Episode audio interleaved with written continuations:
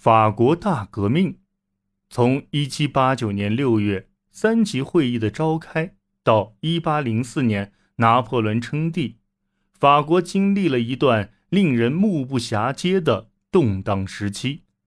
1788年至1789年的政治危机迫使法国王室进行改革，但汹涌的运动势头使建立君主立宪制的希望破灭，最终导致了雅各宾派的恐怖统治和拿破仑的独裁统治。18世纪末，法国的绝对王权面临严重危机，国家经济凋零。国债数目巨大，税收收入微薄，改革受到贵族和神职人员的阻挠，因为他们希望继续享受免缴普通税赋的特权。逐渐壮大的中产阶级依然在很大程度上被排除在政治权力之外，农民和城市工人生活普遍贫困。他们中大多数人都要靠天吃饭，农民也憎恨封建社会的各种税赋和义务，这些使他们不得不向贵族提供食物或服务。法国参与了美国独立战争，这让人们更加相信制定一部宪法来保障每位公民权利的可能性。现在，财政危机。将法国的改革再次提上议程。当向特权等级征税的尝试失败，经济衰败和粮食欠收又导致民众普遍不满时，路易十六除了召开自1614年以来一直中断的三级会议外，别无选择。这给了民众陈述自己不满的机会。陈情书的大部分内容。都是关于向贵族承担封建义务的抱怨。一七八九年三级会议召开时，第三等级中的中产阶级对神职人员和贵族阻挠十分不满，毅然宣布将三级会议改为国民议会，并制定了一部君主立宪制宪法。一七八八年至一七八九年，粮食欠收。随后，物价高涨，这种情形致使一种猜疑的复仇气氛蔓延，即所谓的大恐慌。到处都是贵族正在密谋屠杀民众的流言，农民洗劫了城堡，还烧掉了庄园中关于封建义务的记录。而在城镇中，因食物短缺而引发的骚乱四处蔓延。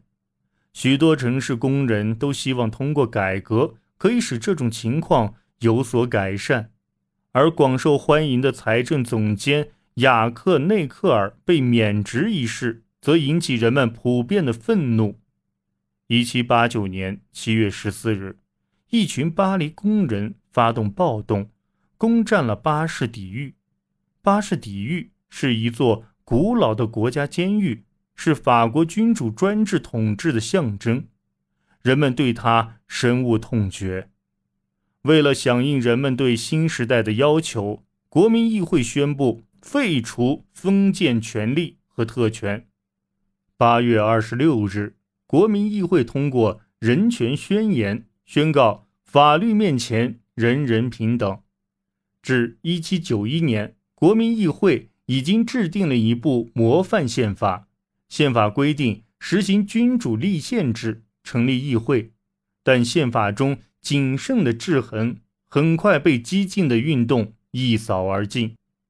一七九一年六月，王室家族成员试图逃离巴黎，途中被截停在瓦雷纳，这表明了国王违背了对革命派的承诺。温和的立宪派发现自己逐渐被日益激进的巴黎民众。及所谓的无套酷汉包围，纸币崩溃和持续的粮食短缺也造成了局势动荡。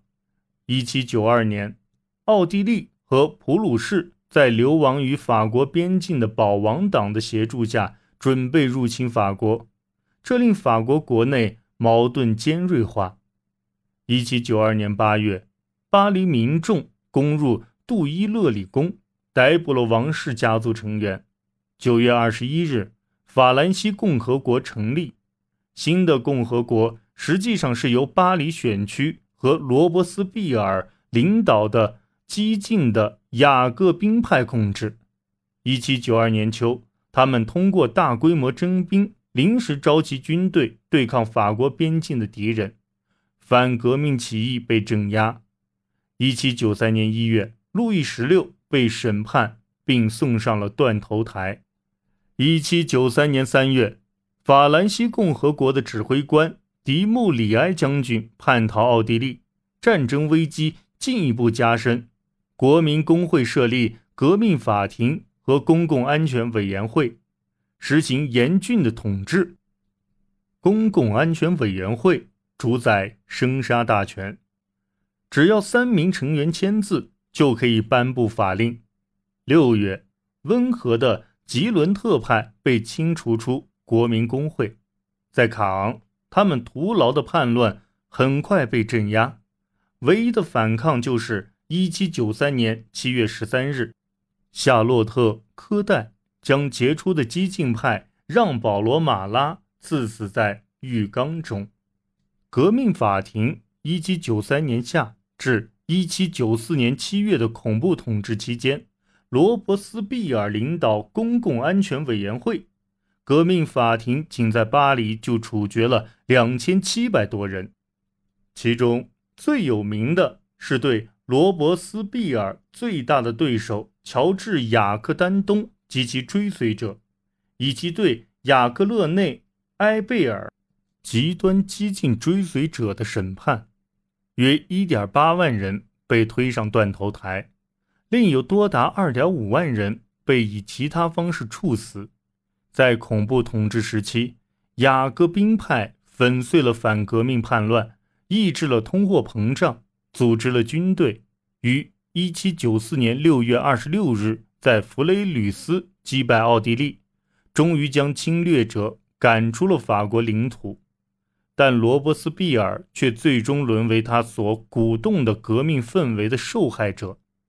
一七九四年六月四日，他获得创纪录的大多数人的支持，当选国民工会主席。六周后，因害怕独裁统治，一伙工会代表于热月九日逮捕了罗伯斯庇尔及其亲信。第二天，罗伯斯庇尔及其。一百一十五名支持者被处以死刑。热月政变标志着法兰西共和国进入巩固时期。雅各宾派成员被处决后，紧接着雅各宾俱乐部被镇压，革命法庭和公共安全委员会被关闭，选举人的个税起征点被提高。这一时期，政府实行更为保守的治理。一七九五年十月，由五人组成的督政府成立。督政府任命年轻的拿破仑·波拿巴将军掌管法国在意大利的军队。拿破仑在意大利的骄人战果，以及他随后于一七九八年至一七九九年进行的埃及远征，使他风光无限。尤其是跟督政府那些令人乏味的领导相比。一七九九年十一月二日，拿破仑成功发动政变，推翻了督政府。起初，拿破仑作为第一执政官，与另外两名执政官一起统治法国，任期为十年。但另外两名执政官只有咨询建议权。新的宪法即共和八年宪法实际上是在共和的外壳下建立独裁统治。宪法规定设立元老院、保民院和立法院，但三院基本没有实权。所有的民主痕迹都被选择性的选举体系清除得一干二净。根据这一体系，只有当地贵族可以进入立法机构，而元老院则由八十名享受高薪、终身聘用的元老组成。此外，法国的行政体系于1800年2月重组，重新建立起由省长管理一省行政事务的中央集权制。省是大革命后不久新建立的地方行政单位，税制在新的行政体系基础上被重新制定，征兵制度也得调整，高等教育被加以改革。同时，拿破仑开始编纂法典，最终形成了1810年的《拿破仑法典》。1802年，拿破仑与罗马教廷签订了政教协定，重新确立罗马天主教在法国的统治地位，进一步巩固了政权。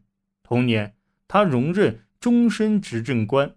拿破仑在国外的军事胜利。及其在国内的集权化改革，为他在1804年5月登基称帝铺平了道路。